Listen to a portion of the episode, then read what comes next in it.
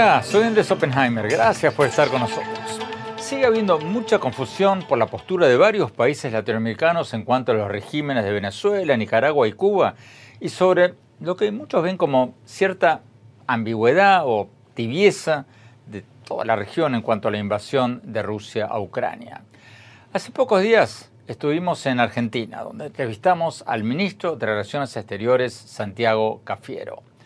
Le preguntamos por qué el gobierno argentino no llama dictaduras a los regímenes de Venezuela, Nicaragua y Cuba y por qué no adopta sanciones, aunque sean simbólicas, contra Rusia.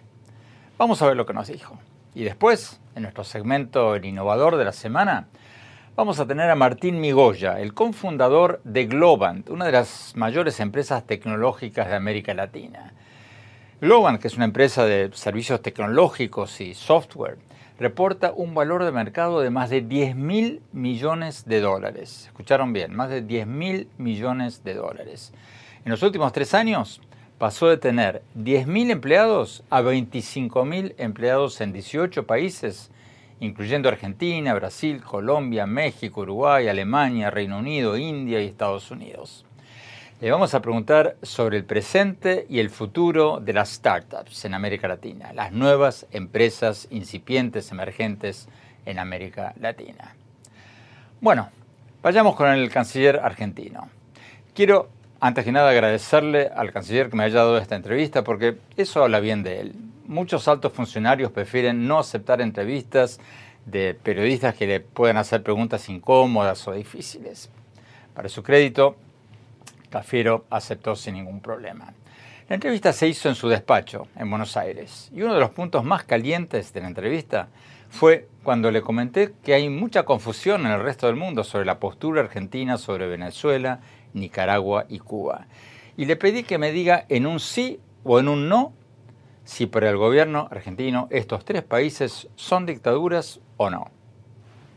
Vamos a su respuesta.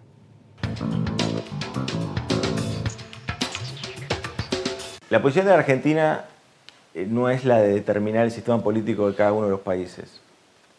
La posición del artículo 2 de la Carta Fundante de la Organización de Estados Americanos indica que eh, el principio de la no intervención de un Estado sobre otro implica también la no determinación de cuál es el sistema político que debe elegir cada país. Eso está en la Carta Fundante de la Organización de Estados Americanos.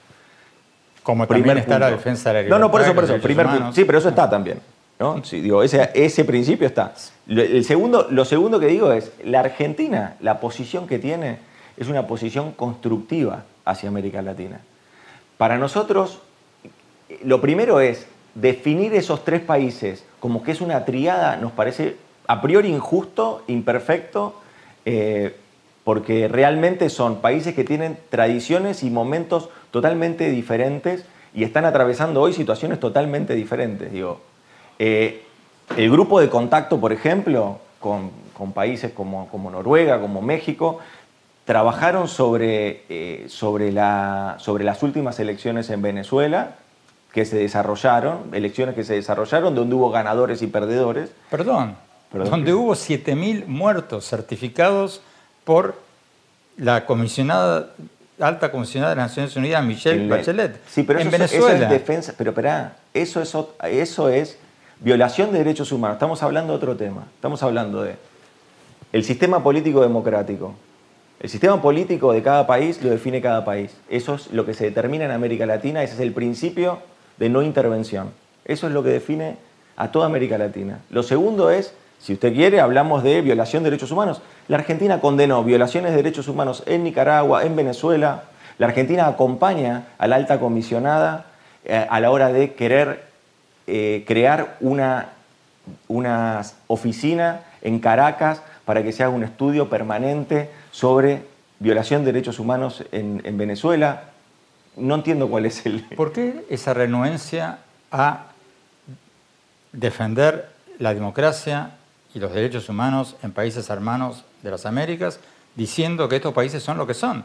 Cuba es un país que hace 60 años y pico no permite una elección libre. pero, Venezuela es un país donde no permiten una elección libre. Nicaragua es un país donde los candidatos opositores están presos. Pero no es verdad eso, pero espera, no, es verdad eso. No, Venezuela acaban de tener elecciones el año pasado, este año, tuvieron elecciones, ganaron, unos ganaron, otros elecciones con partidos proscriptos, con políticos presos, con políticos pero Pero la oposición participó o no participó. La oposición participó o no participó. Porque no les, queda otra, ¿qué van a hacer? No, me parece que hay un encuadre que es un encuadre eh, muy masticado y me parece que es muy digerido. O sea, los 7.000 muertos en Venezuela no cuentan. Sí, y hay que condenarlo. Hay que condenarlo, como lo ha hecho la Argentina. ¿Por, ¿Por qué piensa que la evaluación anual que ha hecho la Argentina que ha hecho el Consejo de Derechos Humanos de Naciones Unidas sobre violación de derechos humanos en Venezuela, ¿por qué piensa que la votación fue como fue? ¿Y, por qué, y, vaya y fíjese cuál fue la votación de la Argentina. La Argentina votó a favor del informe de Bachelet en ese sentido.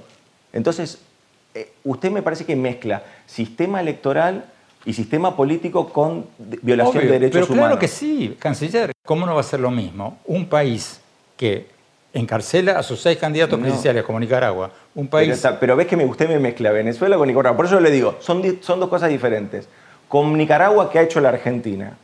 La Argentina y México fueron los, los únicos dos países que cuando encarcelaron opositores retiraron a sus embajadores. Los únicos dos países que retiraron a sus embajadores. Los llamaron a informar y desde ahí empezaron con una discusión muy fuerte con dos valores centrales que se respeten los derechos humanos en Nicaragua y que se libere a los presos políticos en Nicaragua. Eso lo ha planteado la Argentina y lo ha planteado México también. ¿eh? Canciller, entonces, cerrando y para entenderlo mejor, para aprender la postura argentina mejor, usted me está diciendo que un país puede ser democrático y violar los derechos humanos, ¿por qué es lo que me está diciendo? No. Si me está separando las dos cosas.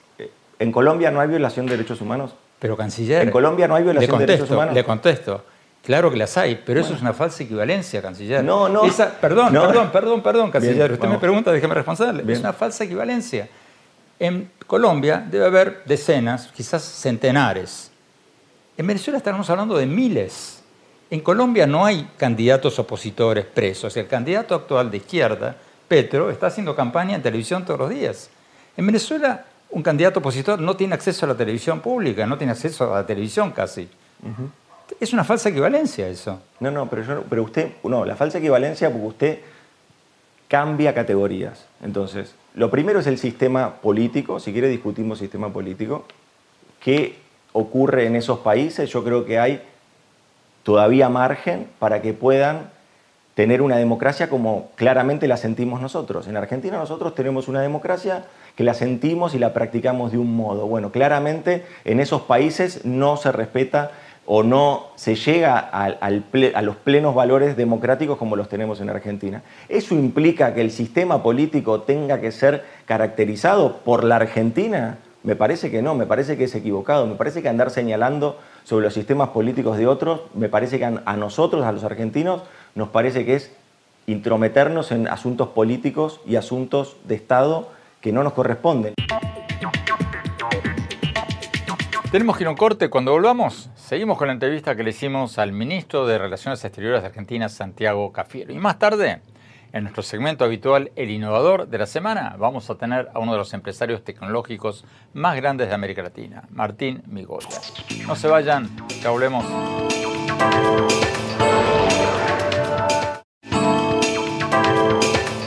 Gracias por seguir con nosotros. Estamos viendo la entrevista que le hicimos al canciller argentino Santiago Cafiero. Lo vimos en su despacho en Buenos Aires.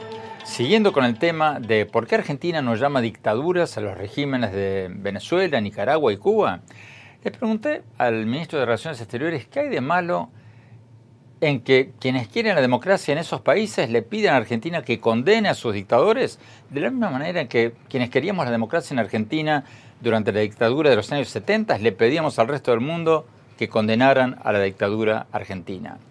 ¿Cuál es la diferencia? Le pregunté. Veamos lo que nos respondió.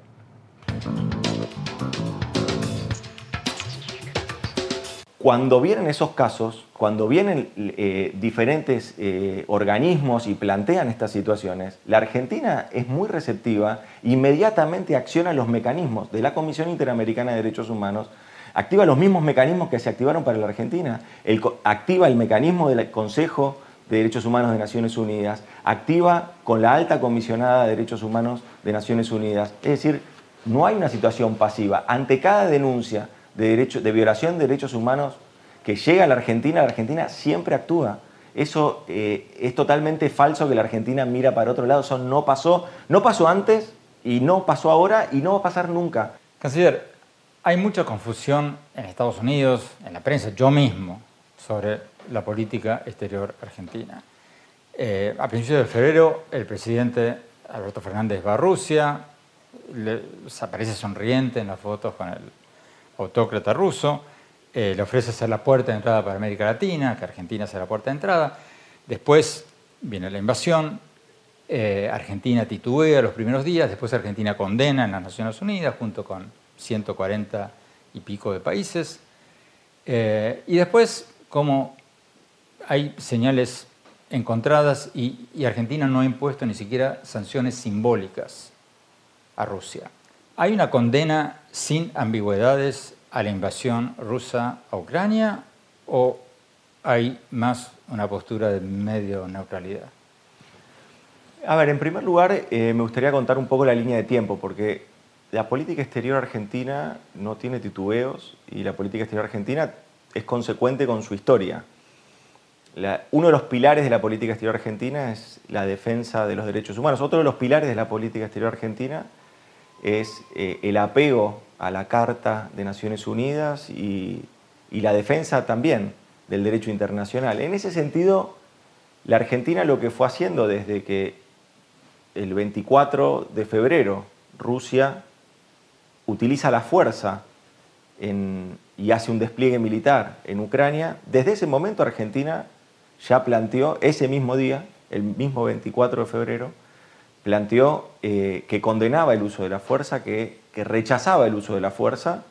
Cuando el uso de la fuerza fue sostenido, condenó, y cuando ya era visible que era una invasión de eh, Rusia sobre Ucrania, el 28 de febrero, o sea, cuatro días posterior a, que haya planteado su rechazo al uso de la fuerza, cuatro días posterior en el Consejo, en la apertura de sesiones del Consejo de Derechos Humanos de Naciones Unidas en Ginebra, me tocó a mí eh, expresar la posición de la Argentina en un foro adecuado donde Argentina tiene peso porque preside ese consejo. Y allí Argentina condenó sin ningún tipo de, este, de duda la invasión de Rusia sobre Ucrania. Y ahí uno va a encontrar esta línea de tiempo que, le estoy diciendo, que no hay ningún tipo de fisura. Eh, cuando el presidente Alberto Fernández visitó Rusia no había nada de esto, esta situación no existía con lo cual difícil hubiera sido prever que esto iba a suceder. Cuando sucedió, la Argentina no tuvo ningún tipo de titubeo a la hora de condenar la invasión de Rusia sobre Ucrania. Tenemos que ir a un corte. Cuando volvamos, seguimos con el canciller argentino Santiago Cafiero. Y más tarde, en nuestro segmento habitual, El Innovador de la Semana, vamos a tener a uno de los empresarios tecnológicos más grandes de América Latina, Martín Migoya. No se vayan. Ya volvemos.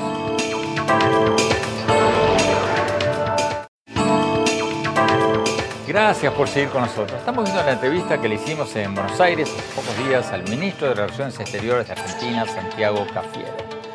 Sigamos viendo la parte de la entrevista donde le preguntaba al canciller por qué Argentina, a pesar de haber condenado la invasión de Rusia a Ucrania en las Naciones Unidas, no ha adoptado ni siquiera sanciones simbólicas contra Rusia. Sigamos viendo la entrevista.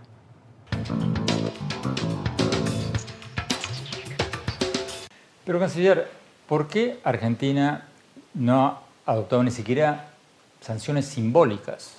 O sea, Suiza, un país neutral tradicionalmente, no solo condenó categóricamente a Rusia, sino que impuso sanciones. Suecia, un país neutral. Japón, usted es canciller, lo sabe, los japoneses normalmente tienen una política exterior muy no sé si llamarla neutral o distante, pero no se meten mucho en los conflictos mundiales. Sancionaron durísimamente a Rusia. Y en este programa... A ver, yo eh, te interrumpo con esto, porque, a ver, todos los países que vos me nombraste tienen algún grado de interdependencia económica con Rusia, ¿no? Eh, la Argentina no lo tiene. Pero voy a esto, ah, pero voy a esto.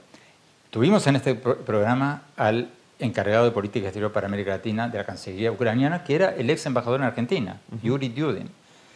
Y le pregunté esto. Y él decía que los países latinoamericanos tendrían que adoptar por lo menos, por lo menos medidas simbólicas. Entonces le digo, ¿cómo qué? Dicen, bueno, por ejemplo, suspendan lazos de ciudades hermanas, suspendan a, diplomáticos, em, cancelen acuerdos culturales para mandar un mensaje. Entonces yo le pregunto, bueno, ¿y eso para qué sirve? ¿Qué, impacto tiene eh, suspender un acuerdo de ciudades hermanas? Y él me decía, mandar un mensaje al pueblo ruso, porque Putin le está diciendo al pueblo ruso que esto es una agresión de Estados Unidos y que el mundo está con Rusia, que China, India, América Latina y África está con Rusia. Y entonces, acá la pregunta, ¿por qué no adoptar medidas simbólicas que mandan una señal de que en el siglo XXI no se vale invadir un país soberano y democrático? Primero ese mensaje a Argentina lo dio y a América Latina también. Eh, sería muy injusto pensar que eso no es así. Las condenas eh, a las invasiones, eh, las condenas a, la invasión y a la guerra que ha hecho Latinoamérica ha sido este, prácticamente unánime. y cuando no fue unánime hubo abstenciones, ni siquiera hubo votos a favor en América Latina. lo, segundo es, em, lo segundo es las sanciones. A ver, hay dos dimensiones. Usted me habla de sanciones entre, desde el punto de vista de eh, hermanamientos de ciudades. Las ciudades son autónomas en nuestro país, con lo cual deberían preguntarle a las ciudades que tienen esos hermanamientos, no depende del gobierno nacional. Los acuerdos culturales, los acuerdos deportivos. Por eso, lo segundo es em, la dimensión de, sanciones económicas en Argentina. Nosotros tenemos un marco normativo que prohíbe eh, que la Argentina haga sanciones económicas unilateralmente. Perdón, canciller, esa misma, ese mismo argumento se está dando con México. Y la oposición en México dice eso no es así, porque hay un marco normativo, la ley mexicana es muy parecida, pero hay un marco normativo, porque la Asamblea General de Naciones Unidas aprobó por, con una mayoría abrumadora de 140 y pico de países que esto fue una invasión, una agresión, si no, me, si no recuerdo. Usted seguramente se recuerda el texto mejor que yo. Una agresión. No, condenó la invasión. Sí, condenó la invasión. Entonces hay un marco normativo de las Naciones Unidas. No, pero no determinó sanciones. Esto es lo que, te corrijo. Si el Consejo de Seguridad eh, de las Naciones Unidas, que es quien puede ejercer, velando por la seguridad internacional, puede ejercer sanciones este, a algún país en particular. Lo que pasa que, ¿qué sucede? En el Consejo, como está Rusia, Rusia tiene poder de veto, entonces bloquea, ¿no? Bloquea las sanciones. Si no fuera así, el Consejo podría determinar una sanción y la Argentina no sé en la legislatura de México, eh, la Argentina puede adherir a esa sanción. Lo que la Asamblea determinó no son sanciones, la Asamblea lo que determinó es la condena, y la Argentina naturalmente que acompañó esa condena, pero no son sanciones concretas. Por eso yo creo que, que a veces eh, entramos en una discusión donde parece que hay, lo que usted me dijo, eh, una sobreinterpretación. No, no hay un deseo de Argentina. Argentina desea ser equilibrada y justa nosotros tenemos una política bien concreta de defensa de los derechos humanos y lo vamos a seguir planteando, sea quien sea, en cualquier lugar del mundo. Y queremos eso discutirlo en la violación de derechos humanos que se está haciendo en Ucrania y en todos lados del mundo. Pero, canciller, ¿equilibrada y justa cuando hay una invasión de un país a otro? Sí, claro. A ver, equilibrada y justa en el sentido de que allí donde se necesita hacer un estudio y se necesita avanzar en una condena si hay violación de derechos humanos, se haga. Y si, y si en, otro, en otra parte de, Porque el Consejo de Derechos Humanos también investiga, no solo está enfocado en Ucrania, también investiga violación de derechos humanos en Sudán, violación de derechos humanos en Myanmar, violación de derechos humanos en, bueno, violación de derechos humanos en Nicaragua, por ejemplo. Bueno, entonces en todas esas posiciones la Argentina tiene una, una, una postura bien determinada. Tenemos que ir a un corte. Cuando volvamos, seguimos con el canciller argentino Santiago Cafiero. Y más tarde, en el segmento habitual El Innovador de la Semana, vamos a tener a uno de los empresarios tecnológicos más grandes de América Latina, Martín Migoya. No se vayan, ya volvemos.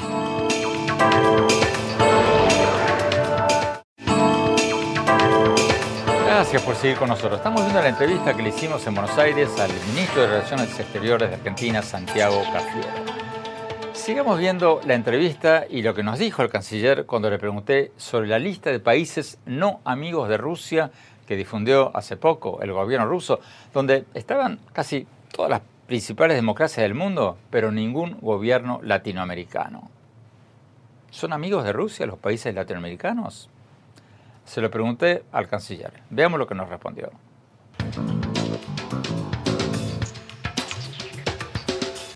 Por eso se tiene que preguntar a ellos. Nosotros, a ver, yo no, no sé qué, qué, puedo explicar. Lo que sí puedo decir es lo que hace la Argentina. ¿Y la Argentina qué está haciendo? La Argentina es el único país en el mundo que llevó un voluntariado estatal a hacer tareas humanitarias en Polonia y en Rumania. La Argentina y Brasil son los dos únicos países de América Latina que hemos enviado donaciones a las zonas de conflicto. Es decir, eh, la Argentina tiene un compromiso real, un compromiso eh, que, entra en la política local o que trata de tener una dimensión mediática. Tiene contenidos reales. Eh, por eso es que hemos terminado de llevar eh, nuestros cascos blancos, hemos hecho cumplido una misión allí, ahora estamos tratando de armar otra misión. Hemos cumplido una tarea que, a, las claras, sobre todo las autoridades ucranianas, por lo menos, que son las que deberían tener algún grado de, de evaluación del desempeño de Argentina se han mostrado muy agradecidas. la segunda parte de la pregunta anterior. ¿No tiene miedo usted que el hecho que Argentina y América Latina, porque creo que es el, caso de la mayoría de los países latinoamericanos, no tome medidas siquiera simbólicas para dejar bien claro su postura frente a Rusia? No los va a dejar fuera de juego? Y se pregunta por lo siguiente, porque en este nuevo orden mundial hay una nueva alianza fortalecida, la misma alianza que Trump había debilitado cuando amenaza con salirse de la OTAN, la misma alianza que se debilitó cuando Gran Bretaña se sale de la Unión Europea, etcétera, etcétera, ahora está más fortalecida que nunca con la suma de Japón, Corea del Sur, Taiwán, muchos otros países. Esa alianza representa el 60% de la economía mundial. Rusia representa, con sus aliados, Cuba, Nicaragua, el 2%. Y si sumamos a Rusia con China, representan el 20%. ¿Usted no tiene miedo que Argentina y otros países latinoamericanos se queden fuera del mapa al no tomar una postura activa a favor de la democracia, de la defensa de la soberanía nacional, de la agresión rusa a Ucrania?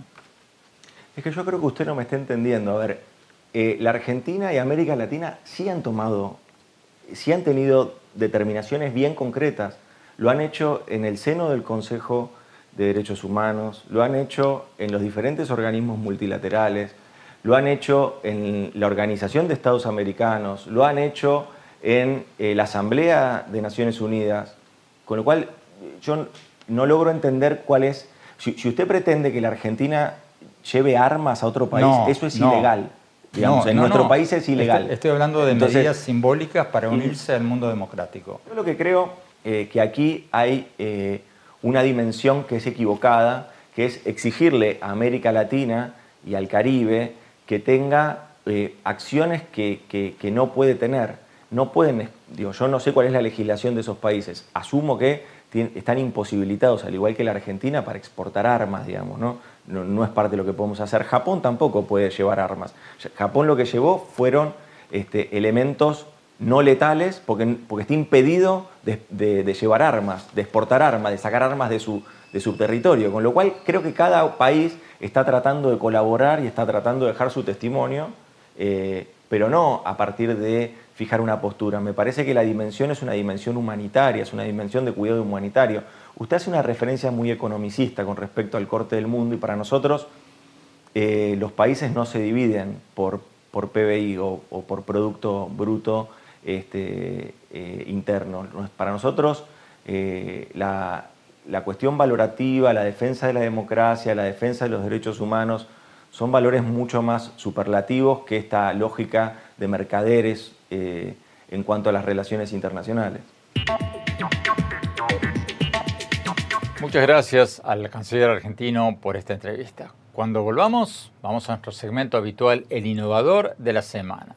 Vamos a tener uno de los empresarios tecnológicos más grandes de América Latina, Martín Migoya. Y después, mi opinión sobre lo que nos dijo hoy en la entrevista el ministro de Relaciones Exteriores argentino. No se vayan, ya volvemos.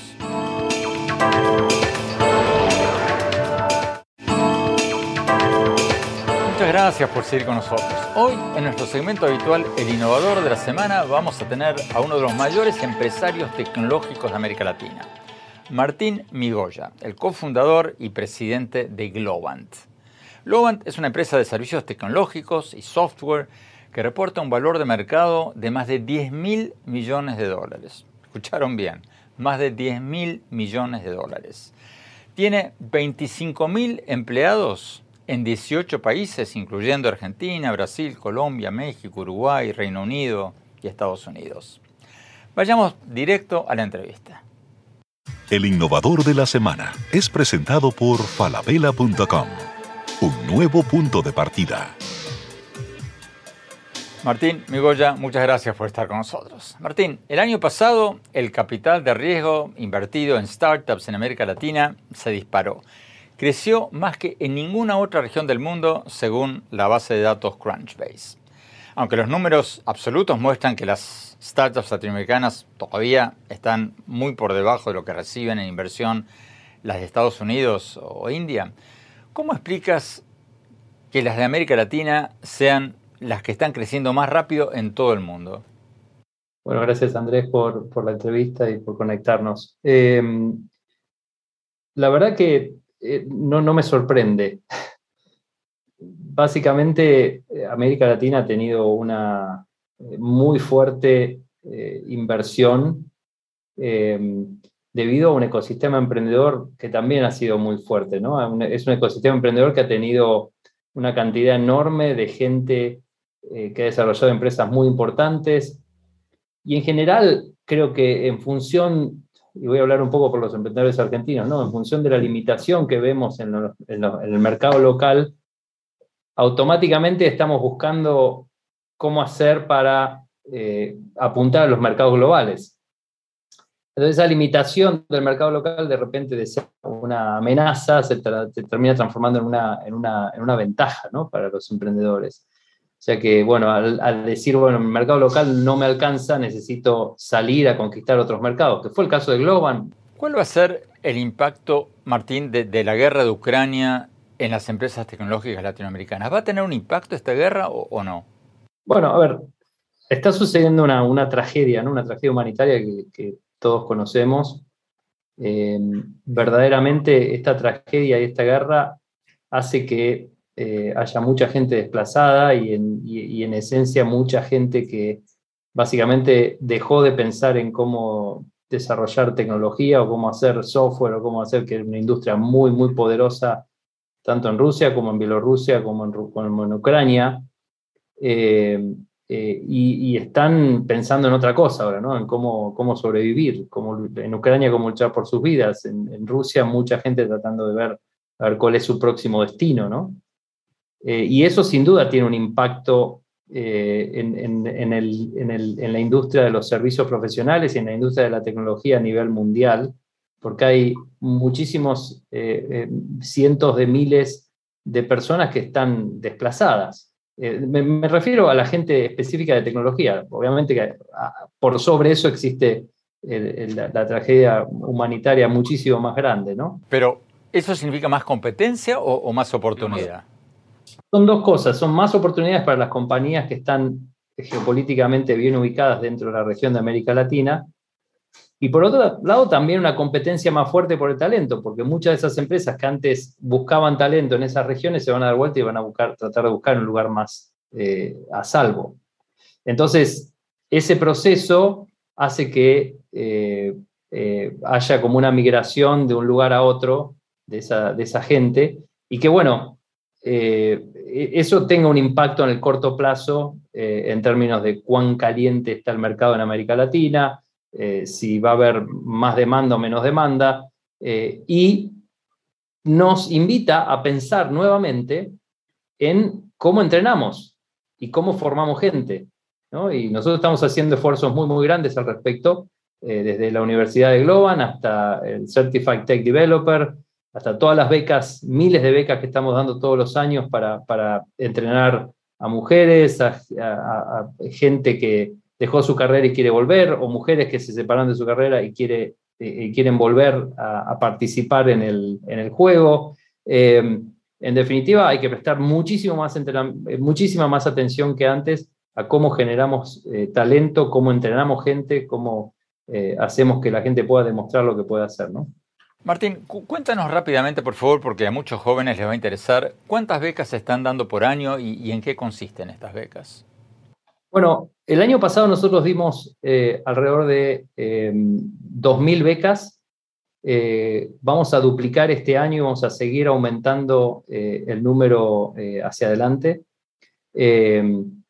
Las becas consisten en eh, becas de eh, un programa que nosotros llamamos Certified Tech Developer, que lanzamos en conjunto eh, con Mercado Libre, que es, una, es un programa de entrenamiento de dos años dedicado a gente que no necesariamente haya estado antes en la industria, sino que sean nuevas en la industria y que puedan de alguna forma insertarse por primera vez dentro de esta industria. ¿Es virtual? Es virtual, se puede hacer prácticamente desde cualquier país. Martín, uno de tus colaboradores me decía que ustedes han crecido un 45% en los últimos tres años. Pasaron de tener 10.000 empleados a 25.000 empleados en los últimos tres años. ¿Es sostenible este crecimiento? Bueno, a ver, eh, Andrés, déjame que te dé un poco de contexto sobre, sobre nuestra industria. La industria en la que estamos es una industria que tiene eh, eh, la tasa de crecimiento más grande de, eh, de todo el mundo. No hay nada que crezca más rápido que la industria de la tecnología y cómo usar tecnología para cambiar negocios, para transformar negocios, para reinventar relaciones entre clientes, entre consumidores y, marcas.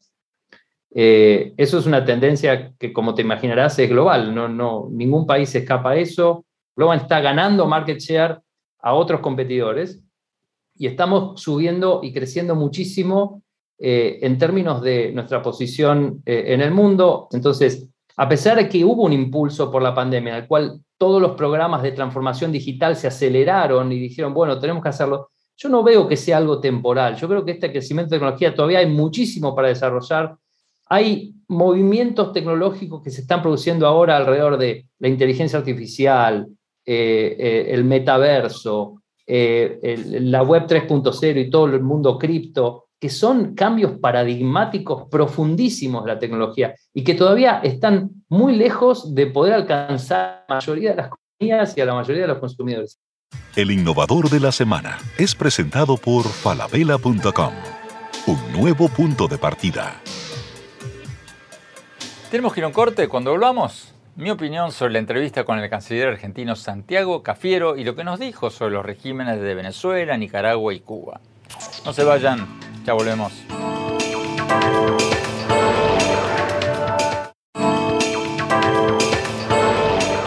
Gracias por seguir con nosotros. Mi opinión sobre lo que nos dijo hoy en la entrevista el ministro de Relaciones Exteriores de Argentina, Santiago Cafiero. Antes de compartirles lo que pienso, quiero agradecerle al canciller por esta entrevista, porque como les decía al principio del programa, muchos funcionarios se niegan a darle entrevistas a periodistas que le pueden hacer preguntas incómodas o difíciles. El canciller Cafiero, para su crédito, nos recibió sin problemas y bueno, merece crédito por ello. En la entrevista, cuando le pregunté por qué el gobierno argentino no califica a los regímenes de Venezuela, Nicaragua y Cuba como lo que son, dictaduras, dictaduras que violan los derechos humanos, Cafiero me preguntó si Colombia no es lo mismo, si acaso no se violan también los derechos humanos en Colombia. Es un argumento que están usando varios presidentes latinoamericanos. Días atrás, cuando le preguntaron al nuevo presidente de Chile, Gabriel Boric, por estas tres dictaduras latinoamericanas, respondió lo mismo. Respondió preguntando por qué los periodistas siempre le preguntamos solo por las violaciones de derechos humanos en Venezuela, Nicaragua y Cuba, y no sobre las violaciones a los derechos humanos en su país, en Chile, o por los asesinatos de dirigentes sociales en Colombia. Es cierto que Boric también dijo que los derechos humanos tienen que respetarse y promoverse en todos los lugares del mundo, independientemente del color político de sus gobiernos. Pero comparar a Chile o Colombia con Venezuela o Nicaragua o Cuba es una falsa equivalencia. Aunque cualquier muerto es demasiado, el nivel de violaciones a los derechos humanos en Venezuela, Nicaragua y Cuba es incomparable. En Chile hubo 26 muertos en las protestas antigubernamentales del 2019, datos de la Organización de Derechos Humanos Human Rights Watch. En Colombia, sin contar con los muertos de las guerrillas, provocados por las guerrillas y los rezagos de grupos paramilitares, hubo 49 muertos, defensores de los derechos humanos asesinados en los primeros 10 meses del 2020 y otros 50 muertos que estaban siendo investigados según la alta comisionada de derechos humanos de la ONU. O sea, en Chile y en Colombia estamos hablando de decenas o cientos de muertos, de opositores muertos o defensores de derechos humanos muertos en los últimos tres o cuatro años. En Venezuela estamos hablando de muchísimos miles. En Venezuela, según cifras de la alta comisionada de la ONU para los Derechos Humanos, entre el 2016 y el 2019 hubo más de 19.000 personas muertas por la policía y las fuerzas de la seguridad por presunta resistencia a la autoridad. 19.000 muertos. Y otras 2.000 personas habrían sido muertas en operaciones de seguridad entre enero y agosto del 2020, también según la ONU. Y además de derechos humanos, Chile y Colombia son democracias, con elecciones libres. Venezuela, Nicaragua y Cuba no son democracias. Entonces, por favor, no se puede comparar a Chile o Colombia con Venezuela, Nicaragua o Cuba. Es una falsa equivalencia. Resumiendo, los gobiernos de izquierda como los de Chile y Argentina, para ser justos, merecen un aplauso por haber condenado la invasión rusa a Ucrania como lo hicieron. Y lo hicieron en contra de poderosos sectores de sus propias coaliciones de gobierno. Pero creo que siguen teniendo una postura demasiado benévola con las dictaduras de nuestro propio continente. Bueno, se nos acabó el tiempo. Gracias por habernos acompañado. Los invito a visitar mi blog en el sitio de internet andresopenheimer.com. Ahí van a poder encontrar mis artículos y mis programas más recientes. Y síganme en mi Twitter, arroba Oppenheimer en mi página de Facebook, Andrés Oppenheimer, y en mi cuenta de Instagram, Andrés Oppenheimer Oficial. Gracias por seguirnos. Hasta la semana próxima.